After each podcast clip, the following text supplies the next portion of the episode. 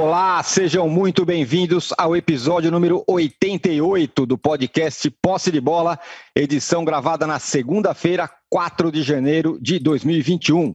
Primeiro episódio do ano do Posse de Bola. Eu sou Eduardo Tironi, já estou aqui de baterias recarregadas para 2021 e conectado com os meus amigos Arnaldo Ribeiro, Juca Kifuri e Mauro César Pereira. Olha, alguns personagens importantes do futebol brasileiro foram notícia nesses últimos dias, no fim do ano. E muitas mudanças. Luxemburgo, por exemplo, vai ser o treinador do Vasco. O Murici vai ser o será o coordenador de futebol de São Paulo, já foi até apresentado. E o Abel Braga topou fazer a transição do comando para o Michel, Miguel, Michel Angel Ramírez, do Inter, no Inter. E além disso, Corinthians, Inter, Vasco, São Paulo, entre outros, terão novos presidentes em 2021. O Flamengo, por sua vez, não mudou nada, mas espera retomar o rumo nesse final de temporada, nesse rabicho de temporada que vai até fevereiro. Tudo isso será tema do nosso primeiro bloco dessa segunda-feira. Os confrontos da Libertadores entre River e Palmeiras e Boca Juniors e Santos serão tema do nosso segundo bloco. Os argentinos fizeram um jogão no fim de semana entre eles e mostraram suas armas. Vai dar para encarar? É o que a gente vai conversar no segundo bloco, como eu disse. E no terceiro bloco vamos falar do Neymar, passou pelo Brasil, fez festa, tirou foto, deixou os pés na calçada da fama do Maracanã e voltou para Paris, onde terá um novo comandante, Pochettino. Será que o argentino vai conseguir enquadrar o brasileiro? Um recado importante: você que assiste a gravação do podcast pelo YouTube, não deixe de se inscrever no canal do All Sport. E você que escuta o podcast na sua plataforma predileta, não deixe de seguir o Posse de Bola. Bom dia, boa tarde, boa noite, feliz ano novo a todos. É, Juca, o Lucha está de volta para o Vasco como treinador e o Murici volta para o São Paulo como coordenador de futebol. Quem que vai se dar melhor nesse novo emprego em 2021? Eu acho que quem vai. Primeiro, bom dia, boa tarde, boa noite. Feliz 2021 a todos. Eu saúdo você de volta a casa, fora daquele açougue. mas queria que, por falar em novo emprego, Agora, em tela cheia, quem abrisse o programa e respondesse primeiramente a pergunta seja o Mauro César, né? porque, afinal de contas, se o Neymar foi personagem da semana negativamente, ele foi personagem da semana positivamente. Então, eu proponho que, pela primeira vez no posse de bola, com tela cheia, a abertura seja feita por Mauro César. Ora, por que não? Perfeito. Eu que eu fui humilde, não quis falar que, na verdade, a maior notícia desse fim de ano foi, é, foi quem nos proporcionou foi o Mauro César, com sua movimentação profissional. Muito mais do que o Murici, do que o Lucha, mas eu fiquei é, quietinho aqui. Então tá aí, Mauro. Bom dia, boa tarde, boa noite, feliz ano novo. Bom dia, boa tarde, boa noite, feliz ano novo. É... Não, acho que não, né? Jornalista não é notícia, né? O mundo está de cabeça para baixo, né? Para jornalista virar notícia, mas fazer o quê, né? Nesses tempos malucos tudo é possível. É, o Neymar não é mais notícia, né, gente? O Neymar é, é mais do mesmo, né? Alguém espera alguma coisa diferente? Recentemente, com o episódio do jogo lá contra o time do Istambul, lá do racismo, ele até se posicionou, ok, mas o fato de, em determinado momento, ele ter uma postura próxima daquilo que a gente espera, que as pessoas esperam, não significa que isso acontecerá sempre. Né? Então, normal ele sempre ser um personagem controverso, muito mais do que um, do que um personagem é, rico, interessante, que atrai atenção, exceto quando ele está em campo jogando bem. Fora isso, o Pochettino não me parece também o perfil de um técnico é, que vá, digamos assim, compor. Não me parece, sabe? Porque com o Neymar geralmente tem que compor, né? O Tite compõe. O Tite compõe, cede. Né? Lembra aquela vez que o pai do Neymar ele se machucou, entrou no vestiário, aquilo deu uma tremenda repercussão, e o Tite meio que, uhum. não, não sei o quê, se eu fosse o pai também ficaria assim, não sei o quê. Quer dizer, imagina, todos os jogadores tiverem pai, mãe, tio, cachorro, papagaio entrando em vestiário quando se machuca. É, não era uma situação que o jogador estava morrendo, não, então, sofreu uma lesão. Fosse uma situação que, sei lá, sofreu uma lesão gravíssima, teve um ataque cardíaco. Não, é isso. Sofreu uma lesão, coisa do, do trabalho do jogador. Se machuca, né? O pai entra no vestiário. O técnico da seleção brasileira minimizou.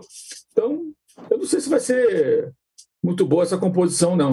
Não que o Pochettino seja um disciplinador, mas também não me parece um técnico é, desses que fica cedendo, né? E é, é, o primeiro trabalho que ele vai fazer, assim, com grandes estrelas, porque no Tottenham o argentino chegou, assim, o Tottenham não era o que virou, né? É, o que é hoje um time forte, um elenco forte, mais midiático, e os jogadores também não eram. Ah, o Son e o Kane são uma das melhores duplas do mundo no futebol. Não era naquela época. Os jogadores que lá estão, eles cresceram com o Pochettino. E no Paris Saint-Germain você encontra algumas estrelas já né, grandes e, e, e vaidosas e midiáticas. É, é uma experiência, será uma experiência nova também. Não sei se vai ser tão simples, não. Muito bem. Juca, falaremos mais ainda do Neymar. Sei que você quer Sim. falar bastante do Neymar é, no terceiro bloco. Agora, e a, o Mauro a gente sabe que é sucesso, isso não se discute. Agora, e o, o Lucha no Vasco ou o Murici no São Paulo? Quem você acha que vai funcionar melhor? Bom, veja bem. É, primeiro eu quero fazer só dar um pitaco em relação, né, a, a, a possibilidade que temos agora de usar o Mauro em tela cheia. Boa. É, coisa que antes não era permitido né, pela exclusividade em tela é, que havia em torno da ESPN. Eu quero registrar para quem nos vê apenas o seguinte: há uma situação profundamente injusta posta é, por agora algumas empresas de comunicação, que é a seguinte: os jornalistas, todos, que eram contratados pela CLT, como qualquer trabalhador, paulatinamente foram sendo obrigados a se transformar em pessoas jurídicas. O que causa até grande uh, estranhamento. Há quem diga: ah, esse pessoal jornalista que fica falando aí de sonegação é tudo PJ para sonegar. Não, não, não. Fomos todos obrigados a sermos PJ e preferi, preferíamos a velha situação de ter contrato de trabalho pela CLT, 13 terceiro, férias garantidas, tudo como boa parte dos trabalhadores brasileiros ainda tem. Os jornalistas, paulatinamente, foram obrigados a se pejotar, como a gente usa no jargão. Alguns, em função da crise econômica, porque atravessa a imprensa, tiveram seus salários reduzidos. É, em acordos com as empresas, natural, todo mundo fazendo sacrifício. Mas diante deste quadro, ainda exigir exclusividade é alguma coisa que não faz o menor sentido. Porque aí é você apostar na pauperização do jornalista. Isto posto, Perfeito. Perfeito. dados parabéns ao Mauro uh, pela coragem. Juca. E, oi. Só para ilustrar, em alguns casos é, não é negociação, é imposição. Imposição, claro. Imposição de redução de salário e fora da pandemia. Porque não está mais né, no ambiente jornalístico no momento. Mas acontece isso. Se as pessoas soubessem um décimo do que acontece nas empresas, talvez não escrevessem, não falassem algumas bobagens que escrevem por aí. Algumas pessoas, são poucos. São poucos. Mas sua, seu esclarecimento é importante. É, muito bem. Isto posto, eu diria o seguinte: a contratação do Murici eh, me parece uma tentativa do Casares de eh, reproduzir né, um esquema já vitorioso eh, no São Paulo. não sei, não sei, é uma interrogação, veremos, se isto denota a modernidade que o Casares promete ao São Paulo com a figura do Murici, e não é apenas é a figura do Murici, né? Uh, se promete também a volta de alguns membros da, daquela comissão técnica bem sucedida do São Paulo uh, tricampeão, né? até como uma concessão ao Abílio Diniz, né? Que também não me parece uma atitude modernizante. Me parece uma atitude política pacificadora, mas não necessariamente modernizante. Agora, é óbvio, o Murici tem uma história no São Paulo indelével, né? Se ele for capaz de, anos depois, reproduzir isto é, de maneira a levar o São Paulo de novo às vitórias, aplaudiremos. Mas acho que é uma interrogação. Eu não diria que é mais do mesmo, porque é o Murici numa nova função. e sei que a relação do Murici com o Diniz é muito boa. Então, pode ser até uma atitude de proteção ao Diniz, caso São Paulo não venha a ser o campeão brasileiro como a torcida do São Paulo exige e espera. Em relação ao Vasco e ao Luxemburgo, é claramente mais do mesmo. Né? Acredito até que, pela situação do Vasco e do Bahia, o Vanderlei Luxemburgo consiga, uh, mais uma vez, né, com esta meta gloriosa de evitar o rebaixamento, evitar o rebaixamento, né? mas não sei também se, caso isto venha a acontecer, uma gestão, como se espera, modernizante do Jorge Salgado, vai mantê-lo uh, depois disso. Agora, a missão é essa: é salvar o Vasco do rebaixamento. A gente conhece, principalmente aqui em São Paulo, os treinadores que ficaram famosos ou por colocar times da segunda divisão na primeira, ou por salvar times que estavam para cair é, e evitar que eles caiam. Parece que esta voltou, esta voltou não, esta passou a ser a posição do Vanderlei Luxemburgo. Veja que coisa curiosa. Temos hoje o Filipão no Cruzeiro tentando evitar que ele caia para a Série C, né? porque nem se trata de colocar o centenário Cruzeiro, aliás, parabéns, Cruzeiro do Tostão, do Dirceu Lopes, do Nelinho, do Sorim, do Alex, uh, não merecia estar na situação em que está, graças a uma quadrilha que tomou conta do Cruzeiro e não tem ninguém preso. Isso que é o mais, uh, mais surpreendente. Mas, enfim, temos Filipão e Vanderlei Luxemburgo nesse momento, nessa, nesta tarefa, com estas missões, né, de evitar rebaixamentos. Que seja feliz o Luxemburgo, porque eu já vejo o Botafogo, infelizmente, condenado. Se caírem dois grandes do Rio de Janeiro, vai ser realmente. Aí só falta cair o bondinho, o Cristo Redentor desmontar, porque que mais que falta acontecer no Rio? Né? Então, acho isso. É, é uma interrogação o Murici e é mais do mesmo o Vanderlei. Eu vou passar para o Arnaldo e depois eu passo para o Mauro. O Arnaldo, em que circunstâncias, em que condições o, o Murici pode ajudar o Diniz? Ou em que, que ele pode ser importante para esse São Paulo nessa reta final agora? Ele que é, se tinha uma coisa que o Murici adorava era ganhar, né? É um cara que sempre foi obcecado pela vitória. E a gente até já conversou um pouco sobre isso. Em que, que o Murici pode ajudar o Diniz? Eles se dão muito bem, né? É, o... digamos que o Murici sempre tenha sido fã do Fernando Diniz, treinador, né? Até quando ainda era treinador. Mas só é, antes de entrar especificamente no, no que essa dupla pode fazer, é, é curioso a gente notar que o Luxemburgo, há algum tempo, vinha ensaiando um passo para uma outra função no futebol, né?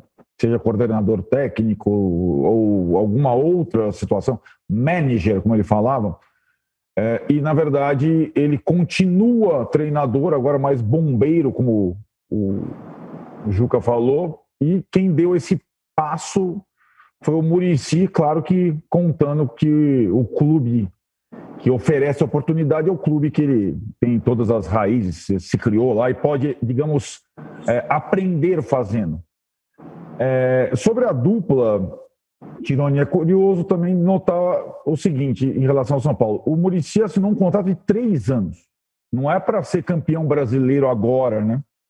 É, enfim, pegar a reta final do campeonato, 11 rodadas e dar um chacoalhão, é, como parece ser a ideia do Vasco com o Luxemburgo. O Vasco que tentou o Zé Ricardo antes para fazer uma coisa mais longa, projeto mais longo. E Luxemburgo é, me parece uma coisa mais emergencial. E na cláusula do Murici com o São Paulo tem a cláusula lá de, em hipótese alguma, é, ser treinador. Aí eu acho que é mais é, uma questão clínica mesmo do que uma questão. O, o Murici não tem mais condição, não é, ele não quer e não tem mais condição clínica de ser treinador, de pegar o dia a dia e tudo mais. Então, acho que isso, embora é, para o torcedor comum isso fique sempre no radar, se acontece alguma coisa com o Diniz, ah, o Murici está aí, o Murici não vai ser técnico do São Paulo. Por mais que o Wagner Mancini, no próprio São Paulo, tenha falado isso e tenha assumido o cargo, e agora é técnico do Corinthians, por exemplo, continuou nessa função, por mais que treinadores tenham essa dificuldade em, entre aspas, largar o osso. O que o Murici pode fazer é, em benefício do Diniz é dar, um, é dar o mais respaldo ainda. Né? Eu acho que agora tem a figura do Raí que permanece, que é uma figura mais silenciosa. Né? O Raí não é um cara que. E o Murici pode ser o cara a, a tratar com imprensa mesmo, com uh, aproveitando a passagem que ele teve. Uh, e, e, e, acho que ele criou muitos laços, né? Uh, ele era um, personagem, digamos, um tanto quanto hostil no trato com a imprensa, e depois da passagem dele como comentarista, ele virou um querido, né? Então ele, ele pode fazer essa amarra, que é importante, do, da comissão técnica do São Paulo com a imprensa e entre os setores lá do São Paulo, a politicagem toda, e com jogadores e comissão técnica. Ele pode, de fato, blindar e ser um, uma pessoa importante nesse processo agora. Mas eu, eu ainda acho que, como coordenador de futebol, como é, estrategista, cara que vai ser responsável por escolher jogadores, é, integrar a base com os profissionais tal, isso é tudo um desafio novo, não é garantia de sucesso, sabe? É uma, é uma experiência nova. É, não é como colocá-lo como técnico ali, daquele jeito como ele trabalhava, e aqui é o trabalho, e, e, e sabe, aquelas vitórias suaves e tal. Isso era o tipo do Murici treinador. Como coordenador de futebol é uma incógnita, é uma nova experiência. Assim como foi o Raí, né? O, o Raí, jogador de futebol, a gente sabia o que, que era. O Raí, dirigente, a gente ficou sabendo. E vamos lembrar que o Raí, dirigente, demorou um bom tempo a se ajustar, a bancar um treinador, a bancar uma ideia. Então, eu acho que não mudou o presidente, né, do Leco para o Casares, mas o início é parecido no seguinte aspecto: figuras uh, emblemáticas do São Paulo em postos estratégicos, porque até assim é, protegem o comandante, né? E dessa vez não é o Raí, não é o Rogério Ceni, mas é o Murici. E não é à toa que o Casares, é, até antes de ganhar a eleição, tenha falado e tenha alinhavado a contratação dele como primeiro nome da sua nova equipe. Né? Então, acho que tem aí toda uma amarra, mas particularmente para o Diniz, eu acho que pode ser bem importante. Muito bem. O, o Mauro, é, eu tendo a nadar um pouco contra a corrente com relação ao Luxemburgo, a ida dele para o Vasco. Eu não sei se as pessoas pensam como eu, mas eu acho que nesse momento é como se um servisse bem para o outro. O, Vasco não vai dar grandes voos aí, precisa sair da, do, do, momento encalacrado que ele está, que é a zona do rebaixamento. E o Luxemburgo, quando foi para um outro time que tinha mais condições de fazer muito mais, não conseguiu, que foi o Palmeiras. Será que eles não são, hoje, com todo respeito à camisa do Vasco e tudo mais, do mesmo tamanho? É, os objetivos deles são mais ou menos parecidos e não são, são difíceis, mas não são impossíveis? É bem por aí, Tirone, porque, vamos lá, o Vasco é o clube que acabou de ouvir um não do Zé Ricardo. O Zé Ricardo, o técnico, fez um trabalho fraquíssimo no Fortaleza durante a passagem do, do Rogério Ceni pelo Cruzeiro e depois esquentou lugar para o Eduardo Cudê no Internacional, também sem brilho.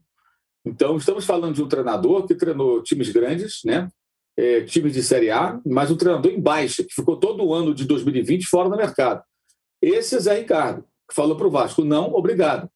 O, o, Zé Ricardo não se convenceu, pelo que eu apurei, de que era uma, uma, era uma proposta realmente concreta de trabalho, que ele pudesse fazer ali o que ele acredita que seria bom ou não, outra história. Mas o, o cara não se convenceu. Por quê? Como disse o Arnaldo, o que chamaram, na verdade, não era para desenvolver projeto nenhum, era para é, nem projeto nem projeto, era para ser bombeiro mesmo. Olha, tira o time da zona da confusão aqui, vamos que vamos. E o Zé Ricardo não quis, não sentiu firmeza, sendo que o Vasco vive uma transição política. Alexandre Campelo deixará nas próximas semanas a presidência e assume Jorge Salgado. E o Vasco tinha ali um cenário totalmente antagônico. De um lado, o Levinciano, o candidato que queria trazer o Churré, lembra? Aquele vídeo Sim. do Churré. Primeiro o aí, tô chegando pro Vasco, beleza, maneiro e tal. Daqui a pouco o Churré, ó, oh, não vou mais não, vou ficar por aqui mesmo. Que foi uma coisa constrangedora, que envergonhou muitos vascaínos, porque virou meme. As outras torcidas ficavam tirando sarro da torcida do Vasco. E o cara nem presidente do Vasco ele era, ele era um candidato. Quer dizer, é, é, é meio ridículo isso, né? Até na época que cheguei a falar, falei, pô, mas você não pode sacanear um Vascaíno porque um cara que é candidato ia trazer um jogador e vai trazer mais. O Vasco não foi atrás de ninguém, foi um candidato. O torcedor do outro fala que se dane, eu vou aproveitar e vou tirar um sarro, porque foi realmente um negócio meio constrangedor. E o Churré não jogava, né? Porque até publiquei 300 e sei quantos dias que não jogava bola. Tá, tá, nem muito afim parecia. Até hoje está tá sumido, né? Acho que não está jogando até hoje. Enfim. É... E o Luxemburgo, quem foi atrás dele, além do Palmeiras, quando ele estava lá no Vasco? Teve várias, várias propostas? É, me parece que não. Então, assim, só o Luxemburgo que é o Vasco, só o Vasco que é o Luxemburgo. O ex-melhor técnico do Brasil em baixa, acho muito prov pouco provável que ele volte a ser, né? E um dos maiores clubes do Brasil também em baixa. O Vasco, como o Vasco é eterno, o Vasco vai se recuperar e voltará em algum momento a figurar entre os grandes. Disso eu não tenho dúvida. De um jeito de Vasco, de outro, o Vasco vai ter que se recuperar. Tem muita torcida, um dia o Vasco se recupera. Quanto tempo vai levar, não sabemos. Agora, o Luxemburgo não, porque é um ser humano, então não é eterno. Ele dificilmente terá tempo na sua carreira para se reinventar, voltar a ser o melhor. Então, é um técnico na descendente, com poucas possibilidades dessa montanha russa subir de novo, e o Vasco que a gente não sabe quando vai subir, parece que vai demorar. A tarefa dele não é difícil. Né? Até escrevi no meu blog, publiquei agora cedinho, tirar o Vasco da zona da confusão é obrigação de Luxemburgo. Por quê? O Vasco está a um ponto de sair da zona do rebaixamento. O Bahia, como o Arnaldo destacou aqui no nosso final de ano, é o time que está no pior momento, é o da fronteira, que está ali em 16. O Bahia tem a pontuação do Vasco com um jogo a mais. Esse jogo a mais é contra o Palmeiras, mas o cenário ficou interessante para o Vasco. O Palmeiras fará nove jogos em janeiro. E esse jogo é o jogo uma semana antes do confronto contra o Grêmio, já em fevereiro, abrindo Copa do Brasil em final. Então, esse Palmeiras que vai pegar o Vasco é um Palmeiras que pode, é, é pode não, estará certamente já pensando no, no Grêmio, na chance de ser campeão. São dois jogos. Então, com o Vasco é um jogo de cumprir tabela para o Palmeiras ali. Não vai ser um jogo decisivo. Pode poupar jogador, pode entrar em campo. Não digo, não digo não é campo mole, mas entra em campo mais. Sem aquele, aquele, aquela empolgação, aquele interesse no jogo. Se o Palmeiras estivesse disputando o título brasileiro, estivesse na situação do São Paulo, do Flamengo, do Atlético, o Palmeiras não está. Ele vai estar mirando outra competição, podendo, inclusive, estar na Libertadores.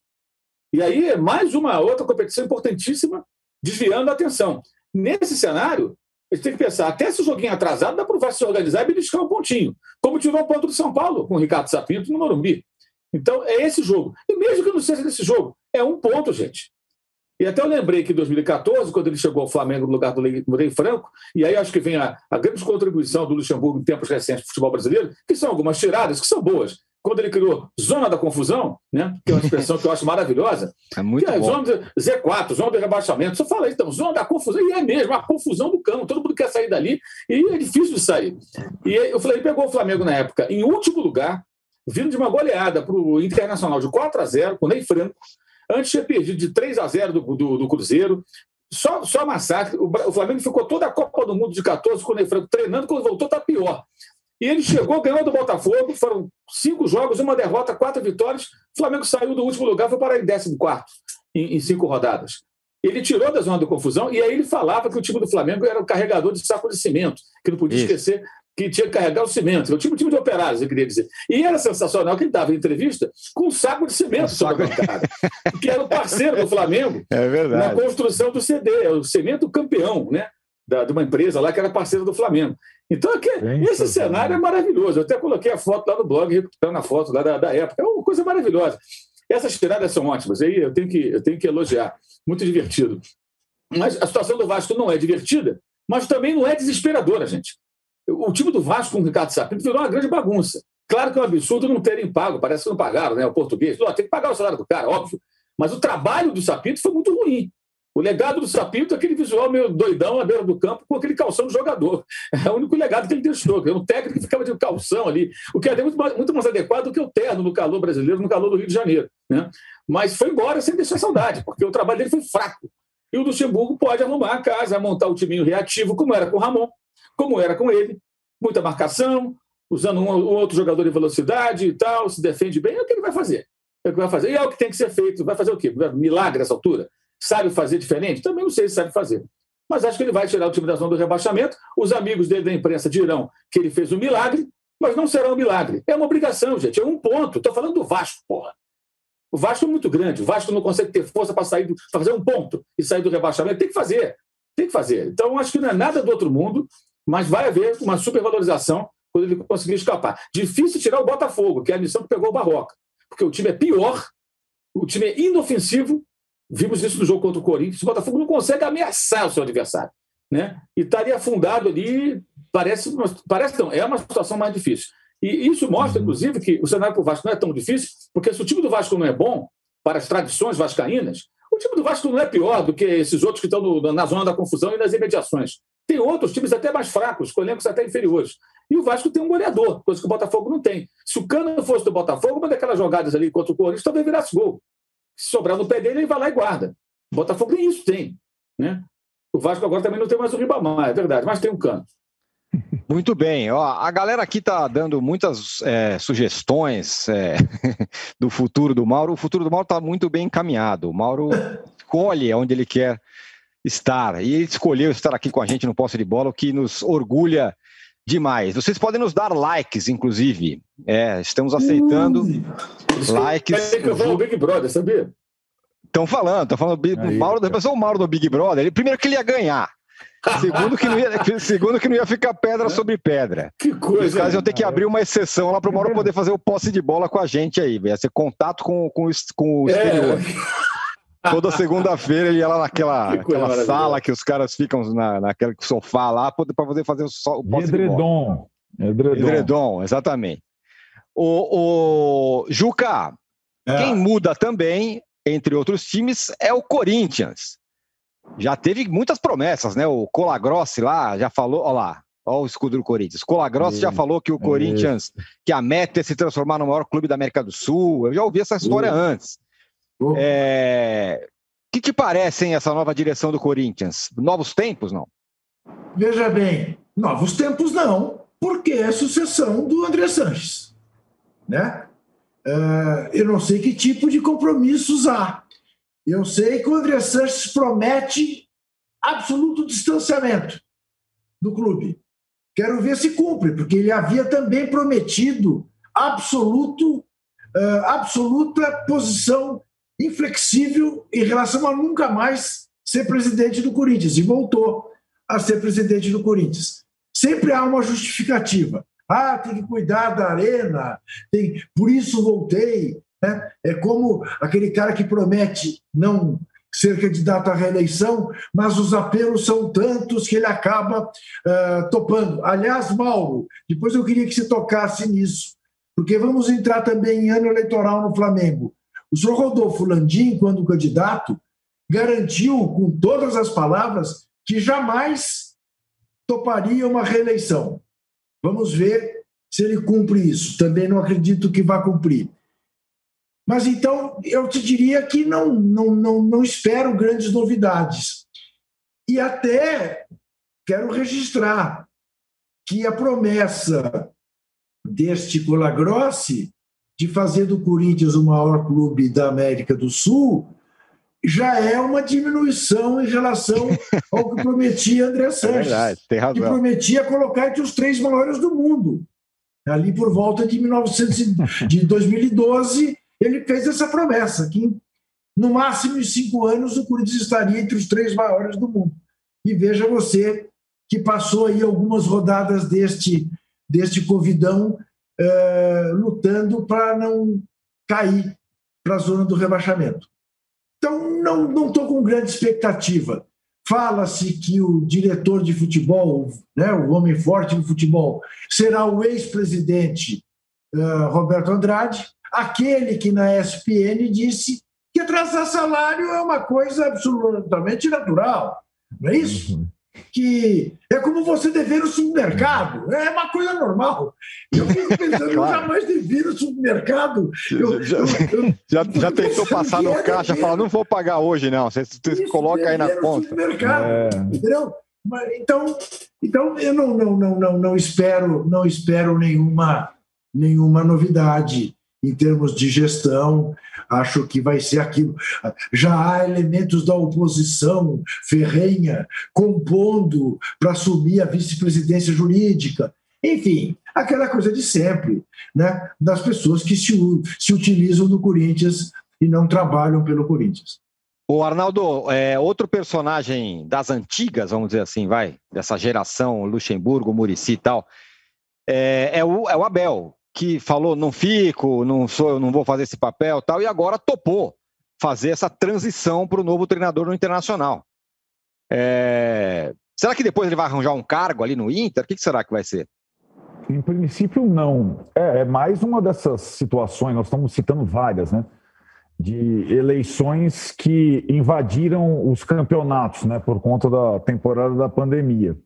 No caso internacional, estava bem claro o seguinte: o internacional, com a nova é, administração, pensava e ensaiava e já é, alinhavava mudanças complexas no futebol, trazendo o Miguel Ângelo Ramírez, lá que se desvinculou do Del Valle um técnico que o Palmeiras buscou, um técnico que só aceita fazer trabalhos completos, integração com a base. O Internacional buscou um executivo de futebol novo, veio do América, etc. É, e aí o Abel ia ficar até a virada do ano. Porém, o Internacional começou a ganhar no brasileiro. E, e aí o time entre os quatro e o trauma da ruptura com o Kudê, etc. e tal, no meio do trabalho, eles conseguiram fazer um arranjo, Tirano. O arranjo é o seguinte: a primeira tentativa foi, Abel, você faz a transição para o Miguel Ângelo Ramírez, e, tipo, mostra que é o internacional e tal, e a gente faz. Não, transição não faço porra nenhuma. Eu sou técnico, ele é técnico, é, eu não sou auxiliar, eu não sou coordenador, etc. e tal. Então, essa primeira tentativa fez água. A segunda tentativa, que agora parece ter vingado, é: Ramires, estica as férias aí, fica conosco só via Zoom. Aqui a pandemia está comendo solta, via Zoom, via conferência. Então, o Abel acaba esse campeonato com esse elenco aí. Você já vai pensando o elenco a partir de fevereiro, sem o D'Alessandro, com a volta dos operados, com a tentativa de contratar o Tyson e, sobretudo, com a molecada, porque o Inter não tem dinheiro. Então, assim, o time atual que está disputando entre os quatro brasileiros é o time do Abel e vai ser o time do Abel até, sem nenhuma interferência do Ramírez até o fevereiro.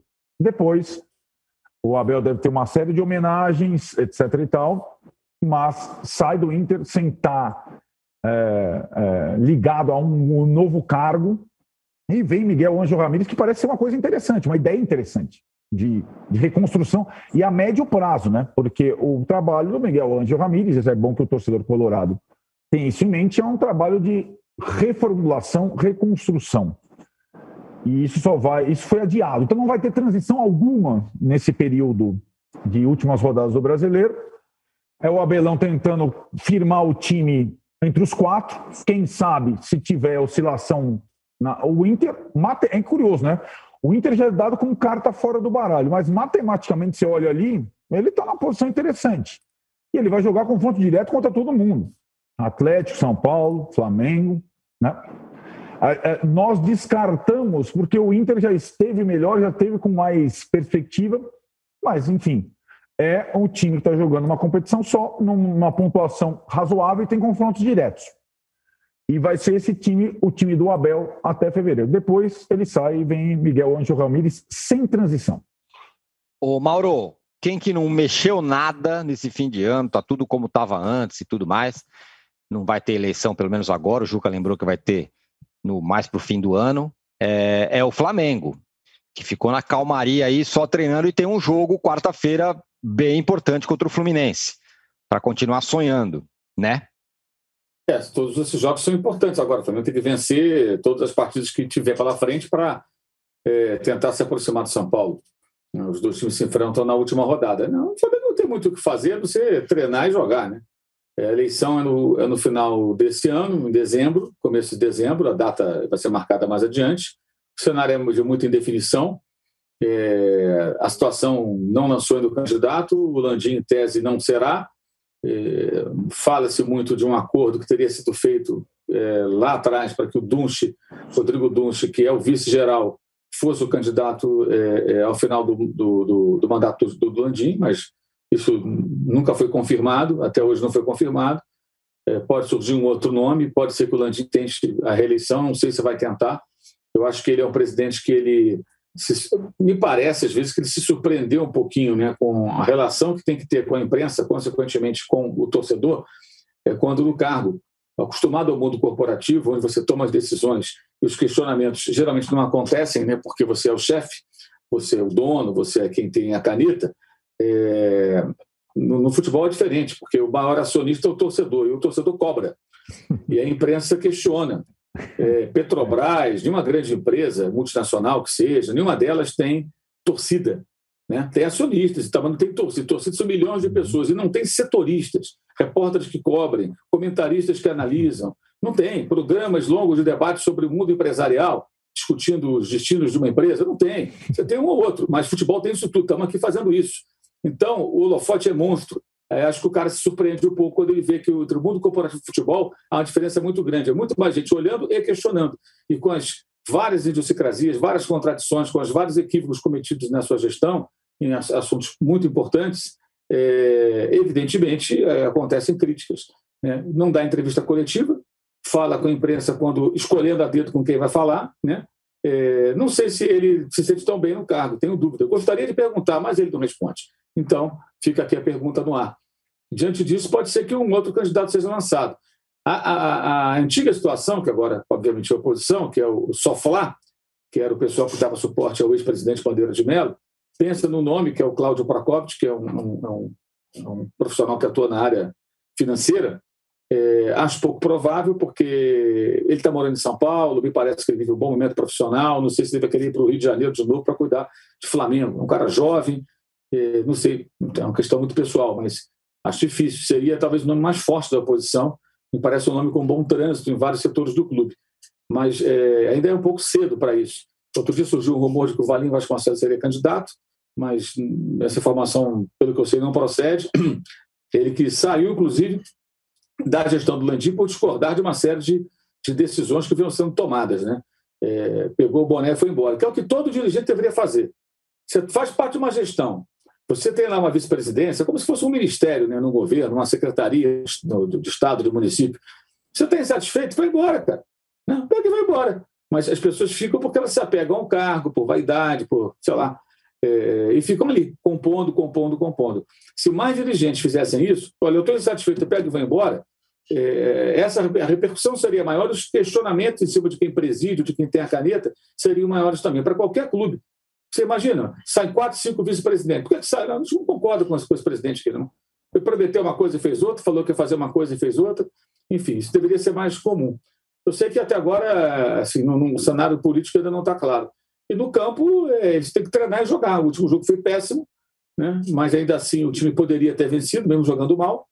E agora tem que vencer o Fluminense, que também não vem nada bem. Né? O Fluminense com o Marcão só está acumulando derrotas. Né? É, eu falei aqui, o Fluminense tinha que contratar outro técnico. Eu acho que o Marcão não é o cara. Então, uma pessoa querida no clube, ex-jogador, todo mundo gosta dele, mas o Fluminense precisava de um treinador que conseguisse manter ali o, o ritmo que vinha com o Odair Helma, que foi embora para os Emirados Árabes. Então, o Fluminense também precisando de resultado, não é só o Flamengo. O Fluminense tem que, tem que pontuar, tem que buscar vitória para poder brigar pela Libertadores, que é a chance do Fluminense dar um salto para o ano que vem, para a temporada que vem, para esse ano. Que é jogar a Libertadores, melhorar sua receita, melhorar sua imagem só por disputar a Libertadores já melhora para o Fluminense. Mesmo que não tenha tido chance de título, se organizar o time direitinho, não fizer um papel feio, como o do Vasco em 2018, que tomou várias goleadas, já seria interessante. Sabe, nem que o Fluminense jogue a primeira fase, vá para a Sul-Americana, mas que jogue, fature, exiba a sua camisa é, além fronteiras. O Fluminense seria muito importante, mas o time está caindo muito, né? E não sei se o Marcão vai conseguir levantar. É, todo jogo do Flamengo, agora já falar, um jogo super importante, todo será. Todos eles são como para o São Paulo também, para manter, e para o Atlético, que tem que esperar um tropeção de um e do outro para tentar comer o bife. O Atlético faz o quê? Joga a toalha? Não, tem que continuar remando. Vai que acontece de Flamengo e São Paulo tropeçarem e dar a chance para o Galo. O Galo tem que pensar a mesma coisa. São os três que estão ali com mais chances, né? que Grêmio e Palmeiras, que são fortes também, E, e o Galo, e o Galo não joga, né, Mauro? O Galo não joga nesse, nessa rodada. Porque, porque teve... Não, porque era o jogo do Santos. Era o jogo é. do Santos, né? Exato, do é. Santos. Santos e Galo foi adiado, assim como Corinthians e Palmeiras, né? Corinthians e Palmeiras.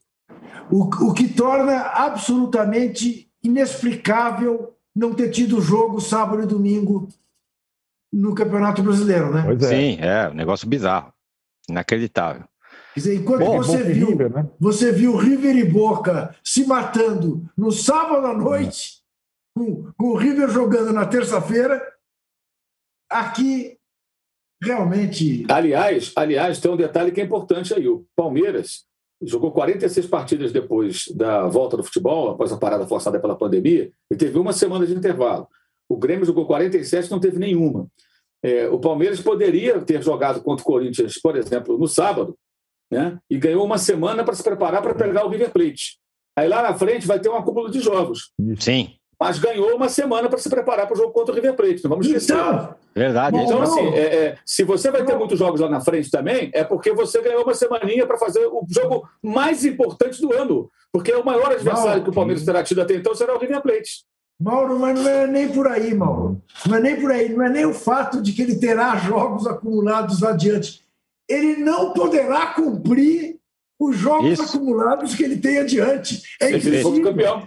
Exatamente. Ele ter que abrir mão, se ele, se ele seguir. Né? Quer dizer, isso dá medida da, e, e, e também da decisão né, de que os campeonatos estaduais fossem mantidos como foram em plena pandemia. Né? Pois é. Dizer, a absoluta falta de visão do que possa acontecer na frente.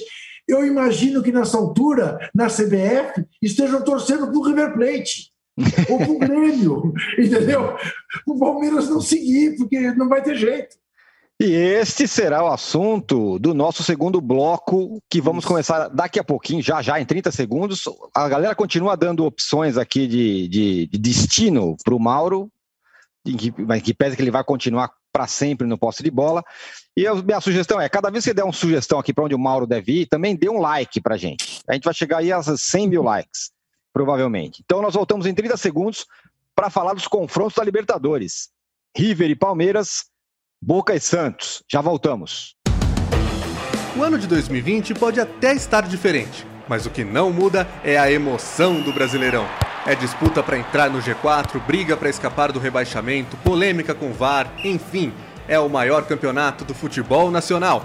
E com o All Sport Clube você assiste aos jogos do Brasileirão ao vivo no EI Plus.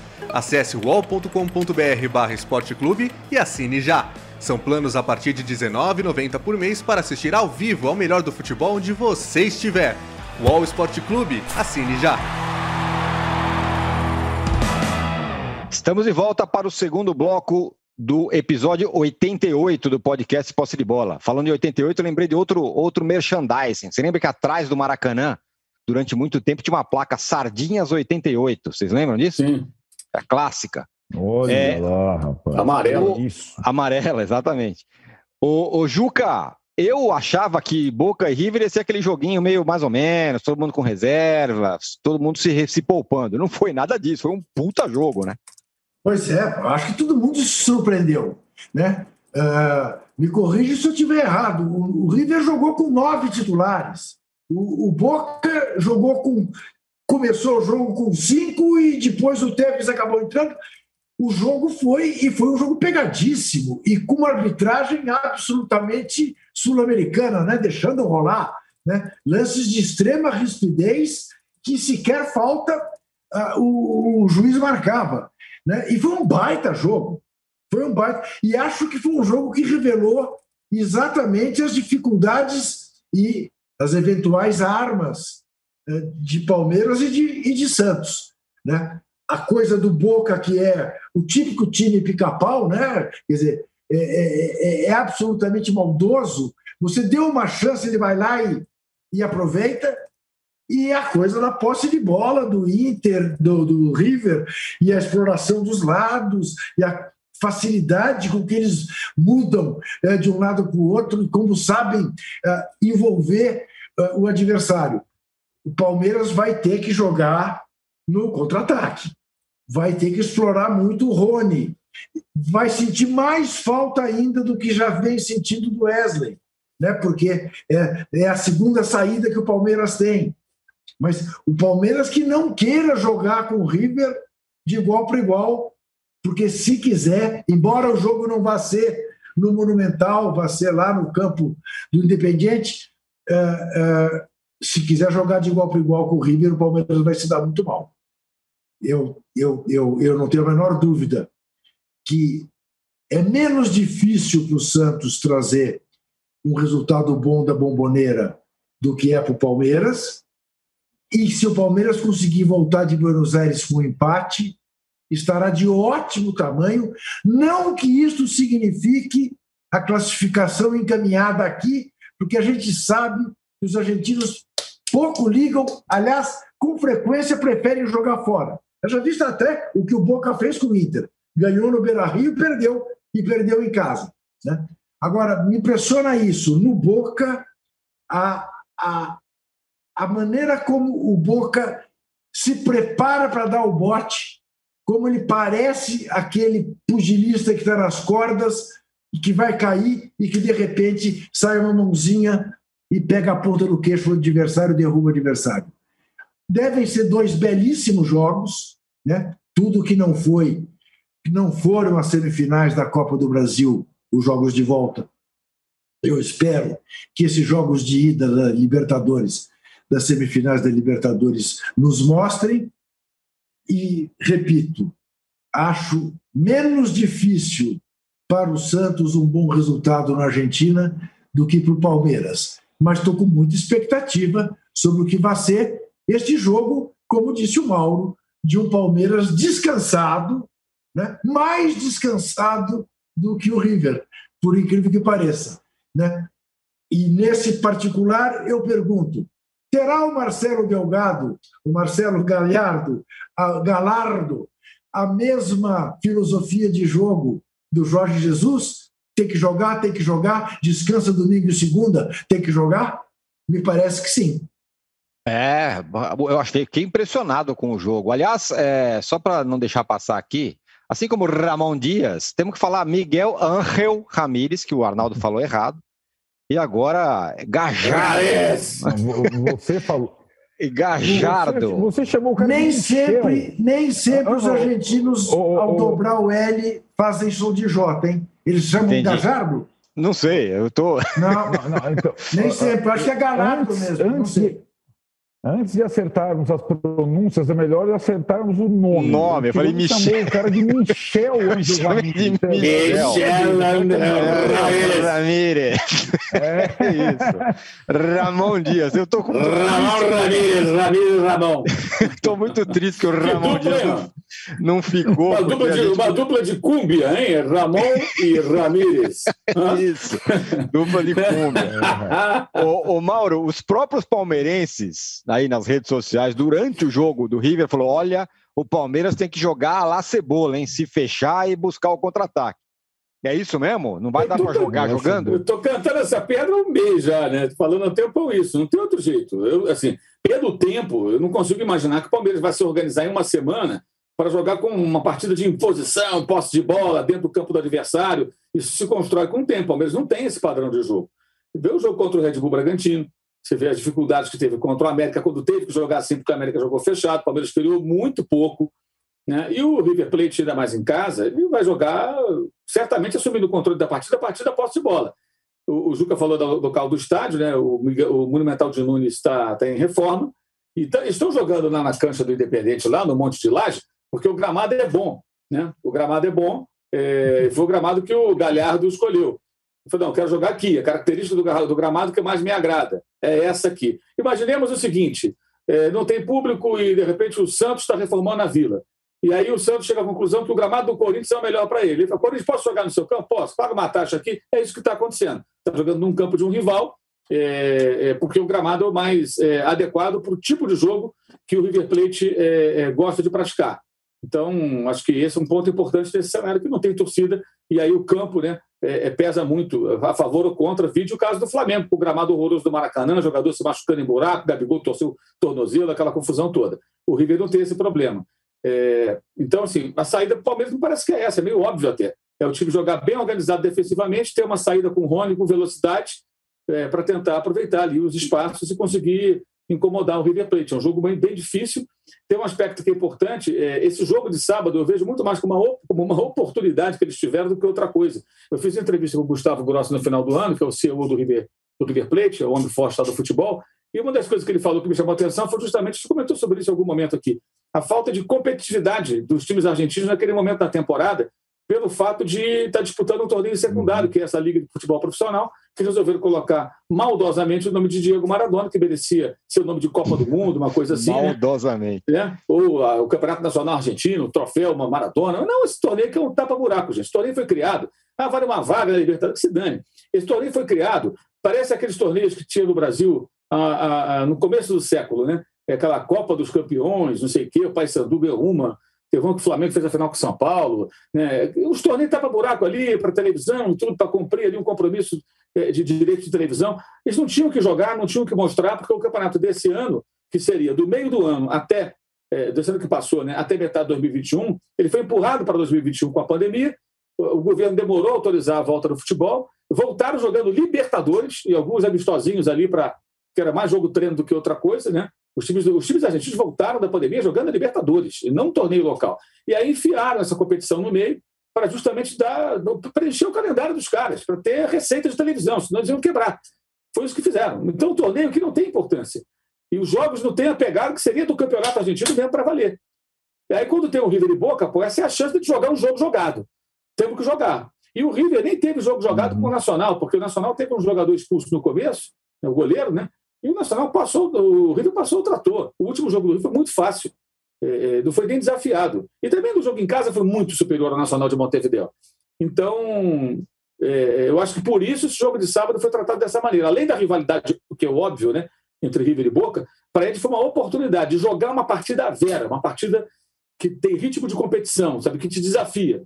E foi o que aconteceu. O jogo foi muito disputado, como não poderia deixar de ser. É, mas eu acho que é mais difícil. O Santos, ao contrário, contra o, o, o, Boca, o Boca não gosta de jogar com a bola. O, o Boca, é, o Juca falou, ele gosta de fingir de morto.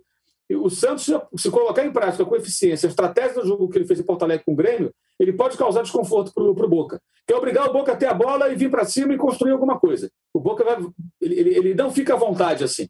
E aí o Santos, se conseguir resistir se tiver um Marinho inspirado, se tiver é, é, é, uma, uma, condição de, de alfinetar o Boca, de, de, ameaçar, jogando bem organizado defensivamente, ter jogadores leves, jovens, hábeis, é, e, e, o Santos é mais franco tirador, hein?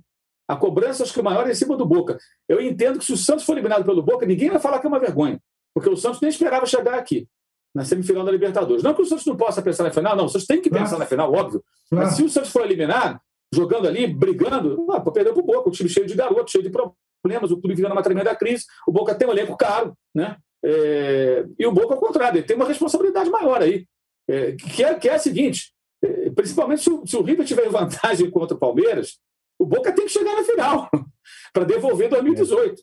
Então o Boca está mais pressionado que o Santos. Né? E o Palmeiras é tão pressionado quanto o River. Porque o Palmeiras, se fica pelo caminho, aquela história de novo. O Palmeiras não chega na final, não consegue ganhar a Libertadores. Né? É, é, tomara, como disse o Ju, que sejam bons jogos, que os da, da Copa do Brasil foram fracos, né? É, especialmente América e, e Palmeiras, tanto na ida quanto na volta.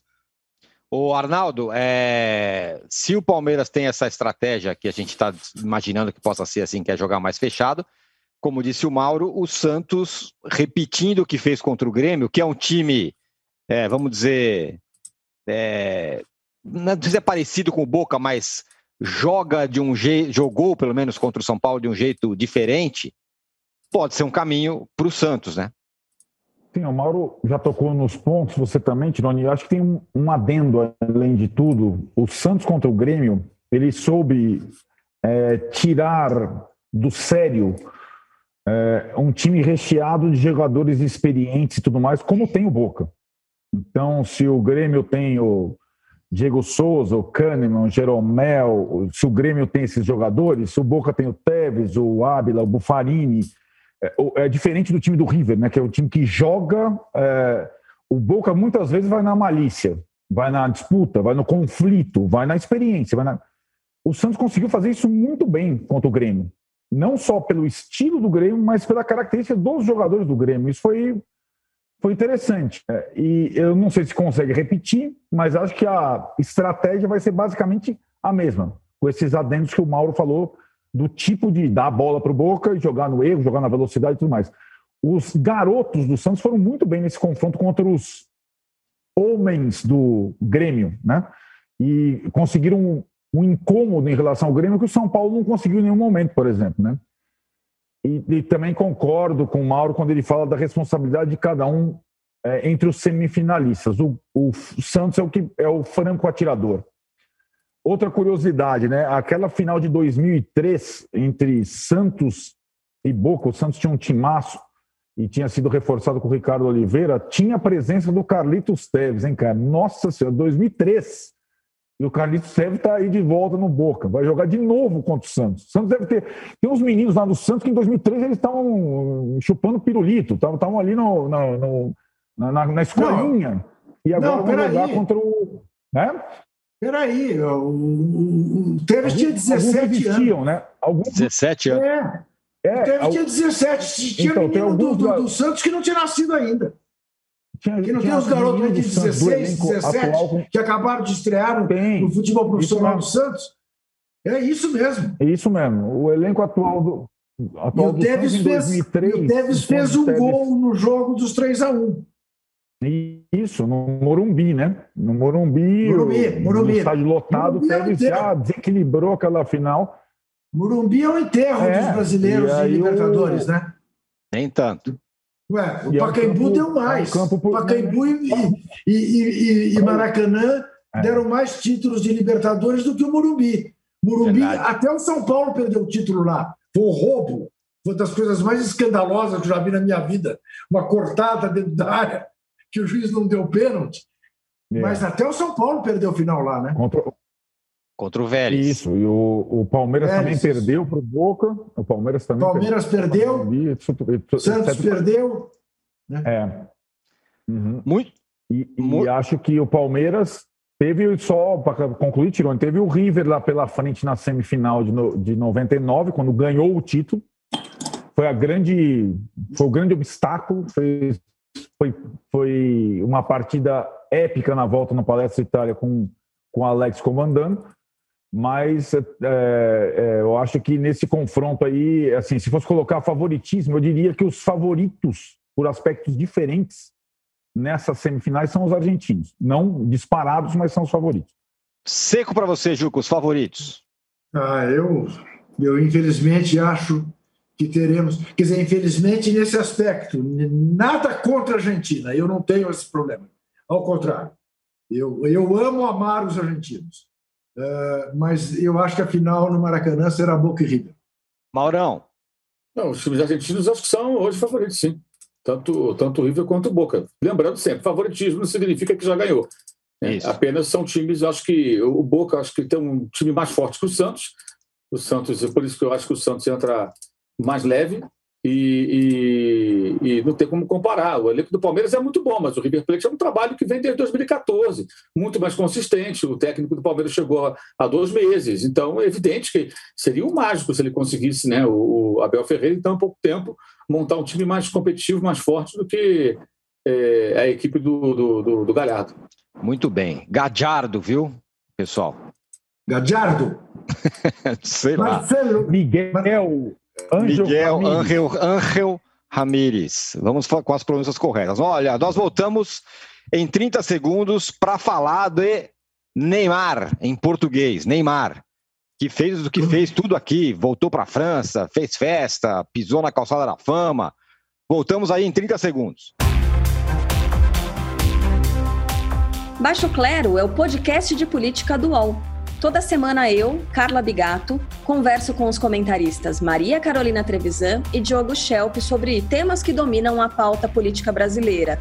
Você pode ouvir o Baixo Clero e outros programas do UOL em uol.com.br podcasts, no YouTube e também nas principais plataformas de distribuição de podcasts. Estamos de volta para o terceiro bloco do episódio 88 do podcast Posse de Bola. É, Juca, o Neymar fez tudo por aqui, né? Festa, calçada da fama e tal, e agora já voltou para a França, vai ter nova direção, o Poquetino. É, e claro, muita gente reclamou da postura do Neymar, que fez festa, e ele falou que não foi bem assim.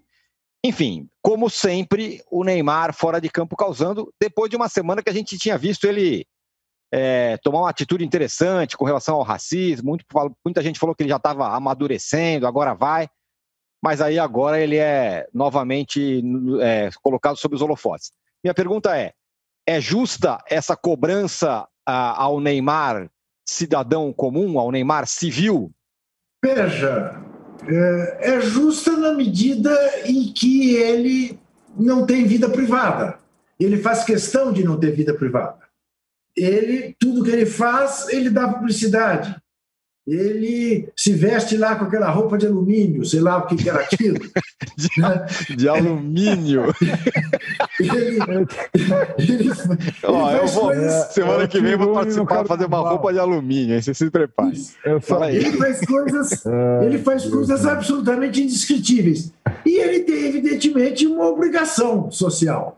Esta obrigação social passa por não dar uma festa como ele deu lá em Mangaratiba, né? É, ou sei lá onde, se era Mangaratiba mesmo, é Mangaratiba?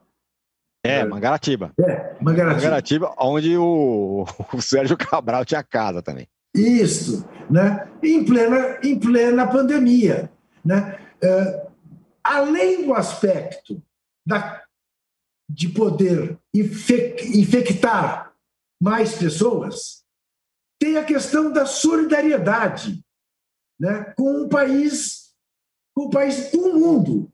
Um ídolo nesse momento é, tem que ter um mínimo de sensibilidade para não festejar é, quando tem milhões de pessoas infectadas, morrendo por aí. Né? É, quer dizer, aí você dirá, bom, mas é exigir demais dele. Sim, porque você tem dele uma imagem de uma criança de alguém que não tem nada na cabeça. E ele não tem nada na cabeça, ponto. Ele não tem nada na cabeça ponto de, no dia que vai pôr os pés lá na calçada da fome, da, da, da fama, ele é capaz de fazer uma foto com o senador da rachadinha. Mas por quê? O que que o que está por trás disso? O governo federal o eximiu de pagar uma quantia enorme para a Receita Federal. É público e notório. Foi lá o pai dele conversar com o presidente da República. E ele está retribuindo num momento em que o senador Flávio Bolsonaro está aí né, às voltas com a polícia, às voltas com a justiça. E ele faz foto com o cara. Né? Então, é como disse alguém uh, uh, no meu blog: é o parça e o comparsa. Né? O parça e o comparsa que se virem e que dê explicações à opinião pública. O Neymar é o Peter Pan e vai ser até o fim. Ele se recusa a crescer, não crescerá. Problema dele. Talentosíssimo para jogar bola, ponto. Talentosíssimo para jogar bola. Eu quero distância dele. O Flávio Ferreira, aqui no, no nosso chat, falou que o Neymar está fantasiado de costela no bafo, no, no, no, no, no, no, festa de Réveillon. O Arnaldo você... gosta de costela, churrasco, essas coisas. Não, o Arnaldo não, o Arnaldo é avesso ao é, churrasco. É, adoro, adoro. Ô, Mauro, você não, conhece. Só uma coisa, só uma Diga coisa, lá, não. não porque porque para aqueles que dizem, tá, lá, lá vem ele misturar política com futebol de novo. Que a, mistura é tão evidente que o Neymar posou ao lado do senador Flávio Rachadinha Bolsonaro. Pois Tão é, evidente. Né? Então sou é, eu. Quem está misturando são eles. Que, que, misturou foi o Neymar, né? É, foram eles, né? Os políticos e os boleiros, no caso, seus isso, parceiros e tudo mais, né? É, claro. Fala, Mauro, você tinha falado um pouco sobre o Poquetino ali no primeiro bloco, é, do jeitão dele. Será que finalmente vai ser um cara que vai conseguir enquadrar o Neymar ou, ou nem ele? Eu acho que, sei lá, tivesse dar um palpite, eu acredito muito mais que eles vão bater de frente do que outra coisa. Não no começo. No começo vai ser selfie, foto, é, abraços, sorrisos. Depois, não sei não. Tenho dúvidas se vão se entender tão bem. O Pochettino demonstrou algo interessante nesse período. Ele ficou fora do mercado. Você acha que ninguém convidou o Pochettino para trabalhar? Certamente recebeu propostas. Um técnico vice-campeão europeu mas aguardou, esperou o melhor momento, que ele achava mais interessante. Eu, eu imagino que não vai ser uma relação muito fácil, não. Eu acho que vai ser uma relação, acho que complicada, né? E aquela história, né, sobre a questão da o Neymar ele capitaliza muito tudo que ele faz em rede social com a exposição uhum. da própria vida dele. Automaticamente você vai ter os benefícios que isso pode trazer, inclusive comerciais, e também você vai ter o, as consequências negativas quando você se porta de uma maneira A, B ou C. É muito simples, é isso. Ele faz questão de expor assim. Então, é, convive também com as críticas quando acontecem situações como a desses últimos dias aí do, do ano passado. É. O, o, o Arnaldo, será que o Pochettino vai ser o melhor técnico do Neymar na era PSG? Bom, é, o PSG já tentou de tudo, né? Todo tipo de treinador, né? É, até a demissão é, do último treinador é, é, discutível, porque não, digamos não tinha motivos claros. As vésperas tem confronto com o Barcelona, né? pela, pela Champions League. É, eu tenho a impressão, Tirone, que o Pochettino, ele, o último trabalho dele no Tottenham começou muito bem, depois deu uma estagnada e ele foi meio perdendo o, o controle. E tendo a concordar com o Mauro que pelas personalidades envolvidas ele não vai, porque tinha todo o serião é, Argentina, etc. Acho que as concessões que foram dadas ao Neymar ao longo desses tempos no PSG tendem a ficar menores, a minha opinião. E o PSG tem uma temporada desafiadora. Falei do confronto com o Barcelona. Teve um período grande aí de intervalo de férias quando ou folga quando o Neymar fez isso tudo que o Juca destacou. Na representação, um caso de Covid não é confirmado, mas tende a ser pela apuração da imprensa francesa o Rafinha, brasileiro. É, então tem todas essas situações e, e que o, o PSG joga na quarta-feira já pelo Campeonato Francês e acho que é, é raro um time que está é, na situação do PSG trocar de treinador nessa intertemporada. Resolveu fazer isso, traz um argentino que também, em tese, é, tem um projeto aí de reformulação da equipe, que começou com a saída do Thiago Silva, que está em andamento, e, e o, a relação depende muito de como ele conseguir lidar com as duas estrelas da companhia, né? com o Neymar e com o Mbappé. O Mbappé é diferente, mas também hoje na França ele é gigante. E talvez é o, é o grande nome do PSG para os franceses, mais que o Neymar, que é o grande nome do PSG para os brasileiros. E o, e o Pochettino vai ter um timaço nas mãos, mas tem uma questão ali que todo treinador do PSG lidou nesse tempo todo, que é um pouco de campo e muito de extra-campo, né? Porque o, o PSG, é, se o Barcelona é muito mais que um clube, o, o PSG é muito mais que um time atualmente, né? Porque tem muita coisa envolvida nesse, nesse elenco de estrelas e tudo mais, que é meio que desgovernado, digamos assim. Muito bem, senhores. Bom, chegamos ao fim do episódio 88 do podcast Posse de Bola. Estaremos de volta na sexta-feira. Muito obrigado a todos vocês que estiveram com a gente. Obrigado, Juca. Obrigado, Arnaldo. Obrigado, Mauro. Você segue sendo uma enorme inspiração para a gente, para mim. E vamos que vamos. Sexta-feira que vem tem mais. Valeu! Chega ao fim esse episódio do Posse de Bola. Lembrando que você também pode conferir mais opiniões e análises nos blogs dos comentaristas do UOL. Posse de Bola tem pauta e produção de Arnaldo Ribeiro e Eduardo Tironi, edição de áudio de Amer Menegassi e coordenação de Diogo Pinheiro.